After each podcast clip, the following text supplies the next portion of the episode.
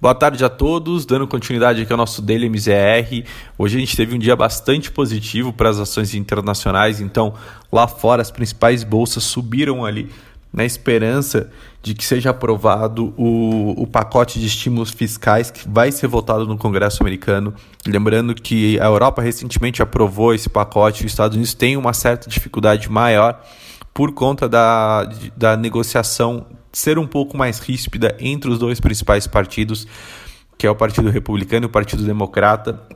E aí, com esse otimismo maior de que esse pacote vai passar, que ele será aprovado, é, foi refletido muito ali no apetite a risco por conta dos investidores internacionais e naturalmente isso passa ali para os indicadores de bolsa. Então com isso, o Dow Jones ele encerrou o dia em alta de 0,62, é, registrou ali o seu uma recuperação muito positiva, né?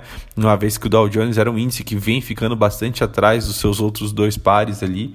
É, e aí quando a gente olha, por exemplo, S&P também avançou 0,36, um pouco abaixo ali do, do, do outro indicador, porém é, já é o seu maior nível desde fevereiro desse ano e é, o Nasdaq também subindo ali 0,35, muito próximo do S&P e também já registrando ali o seu trigésimo recorde de fechamento em 2020. Então mostrando ali uma retomada e até mesmo uma valorização do índice eletrônico muito positivo ainda nesse ano. Quando a gente vai para a Europa, como a Europa já teve essa aprovação é, do pacote de estímulos lá atrás, é, a bolsa a bolsa lá fora, na Europa, ficou muito próxima da estabilidade, então registrando ali uma ligeira queda de 0,07. É, então, realmente mostrando ali que o otimismo ele vem muito mais aqui do lado das Américas. E aí, quando a gente vem para a Bolsa Brasileira, nem mesmo esse é, otimismo, esse bom humor do, da Bolsa Americana foi o suficiente para conseguir é, fazer com que a Bolsa Brasileira tivesse um dia, um, dia positivo. É, aqui, o Ibovespa hoje registrou um dia de forte queda, né, recuando ali 1,57% aos 101 mil pontos praticamente. É, isso aconteceu muito é, por, por conta do índice ter sido pressionado pelo setor bancário. Então, hoje o Itaú ele divulgou um resultado abaixo do esperado, né, o que naturalmente já provoca ali uma reprecificação dos ativos bancários natural. Além disso, a gente tem nessa quinta-feira a votação no Senado do projeto de limitação para a taxa de juros. Então, naturalmente, isso tem um impacto muito grande, uma vez que você está limitando né, a principal fonte de receita ali do setor bancário, colocando ali um máximo de juros que pode ser cobrado pelas instituições.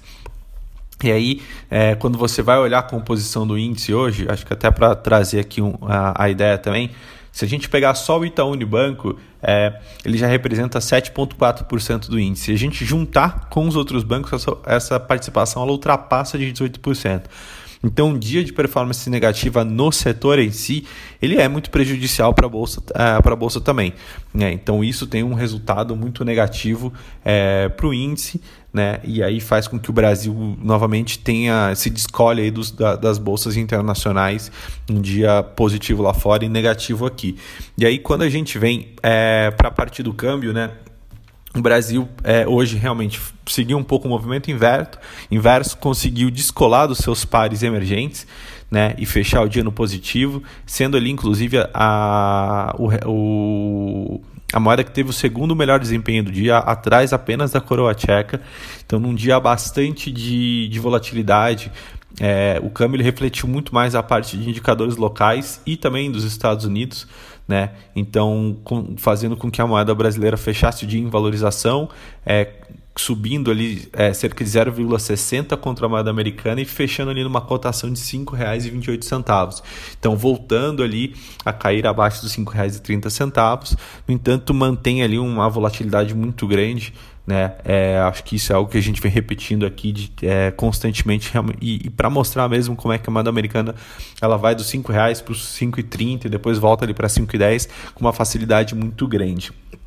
Então isso é, tem ali é, influenciado e aumentado muito a volatilidade cambial, é, principalmente nesse ano de 2020. E aí quando a gente vai para a parte de câmbio, né?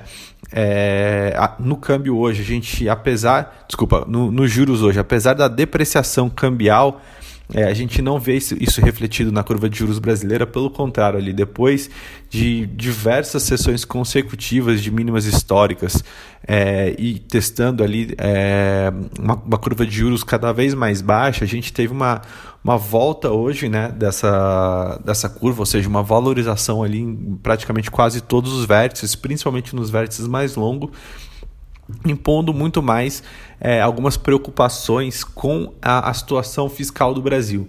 Né? Então volta a ficar ali é, na cabeça dos investidores essa é, a questão dos gastos e possivelmente ali também ali do teto de gastos que vem sido mencionado aí em relação a obras de infraestrutura.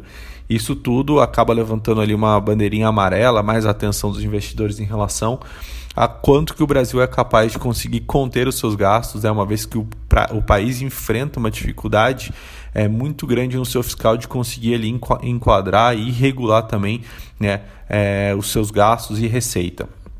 E aí, naturalmente, a gente vê uma abertura mais forte na ponta longa, que é onde é, tem o principal impacto dos riscos fiscais.